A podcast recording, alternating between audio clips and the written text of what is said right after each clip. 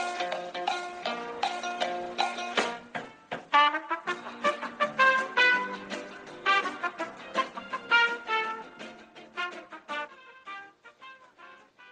Hola a todos y bienvenidos a un episodio más de su podcast favorito. Yo soy Verónica y los voy a estar acompañando en una transmisión del día de hoy junto con mi compañera y especialista América Michel. América, ¿nos podrías comentar de qué se va a tratar el podcast de hoy, por favor? Claro que sí. Primero que nada, buenos días. El día de hoy hablaremos acerca de las mascotas más recomendadas para tener en casa, con sus pros y también sus contras. Muchas gracias. ¿Qué te parece si comenzamos hablando de lo básico? ¿Cómo sabemos que estamos listos para tener una mascota? Lo principal es pensar si tienes la capacidad, ya sea económica como de tiempo y paciencia, para tener a tu mascota. Una vez que ya sabes eso, lo más adecuado es preguntarte a ti mismo, ¿qué es lo que buscas en una mascota? Y encontrar a la que más se le parezca a tu idea. ¿Y qué preguntas sugieres tú que hagamos para saber si en realidad es el momento para tener una mascota? Y si sí, ¿cuál es nuestra mascota ideal? Yo considero que las mejores preguntas para hacerse en el momento que quieras adoptar una mascota es, ¿tú tienes tiempo? ¿Eres realmente responsable? ¿Tienes espacio? ¿Buscas una mascota grande o pequeña? ¿Inquieto o tranquilo? Con muchos cuidados o que sea más independiente. ¡Wow! Me parecen súper todas esas preguntas, porque hay que recordar que estamos hablando de seres vivos y no de juguetitos o cosas cualquiera. Debemos recordar que los animales son una responsabilidad que es muy complicada pero vale la pena. Pero cambiemos un poco de tema. ¿Existe algún tipo de tabla o clasificación en las que algunos animales sean mejores que otros como mascota? Pues no como tal, pero por ejemplo, hay especies como los perros, los gatos, que son especies más domésticas que otras especies.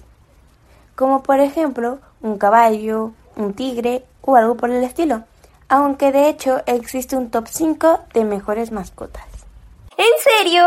¿Nos podrías comentar cuáles son y darnos algunos pros y contras de una de estas, por favor? Vaya, está súper interesante. Me encanta la forma en la que lo explicas. Espero que todo nuestro público lo haya comprendido. Cuéntanos, América, ¿has tenido alguna experiencia en lo personal con alguna de estas mascotas? Claro, claro que sí, he tenido bastantes experiencias con las mascotas. La que más recuerdo y la que más aprecio sería cuando mi papá me regaló mi primer perrito. Era muy pequeño, muy juguetón. Era muy adorable. Creo que gracias a eso fue por lo que decidí estudiar veterinaria y ahora poder lograr ser especialista. Se escucha súper interesante. A mí también me pasó con Terry. Es una mascota que he tenido durante nueve años. Es un perrito chihuahua y es hermoso. Mi papá me lo regaló cuando salí de tercero de kinder. Él, al igual que tú mencionaste anteriormente, nos hizo ver las responsabilidades, los cuidados, el amor que le dimos. Mi Terry es hermoso. Es es una cosa divina. Si tengo oportunidad se los voy a presentar. Y yo al igual trataba de darle su comida, su agua, le fui limpiando sus popos que dejaba, que por cierto olían muy mal. Claro, claro que sí, he tenido bastantes experiencias con las mascotas. La que más recuerdo y la que más aprecio sería cuando mi papá me regaló mi primer perrito. Era muy pequeño, muy juguetón. Era muy adorable.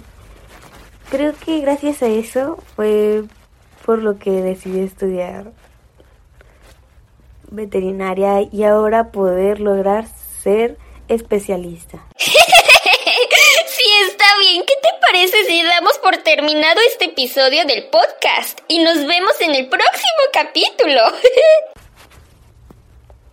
Se escucha muy interesante. Muchas gracias a ti por venir. Esperamos vernos pronto en un episodio más. ¡Hasta la próxima!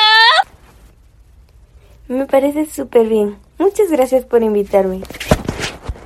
Y recuerden, sigan escuchando nuestros podcasts, que son los más completos, los más explicados y los más estudiados. Muchas gracias y un saludo a todos. Bendiciones.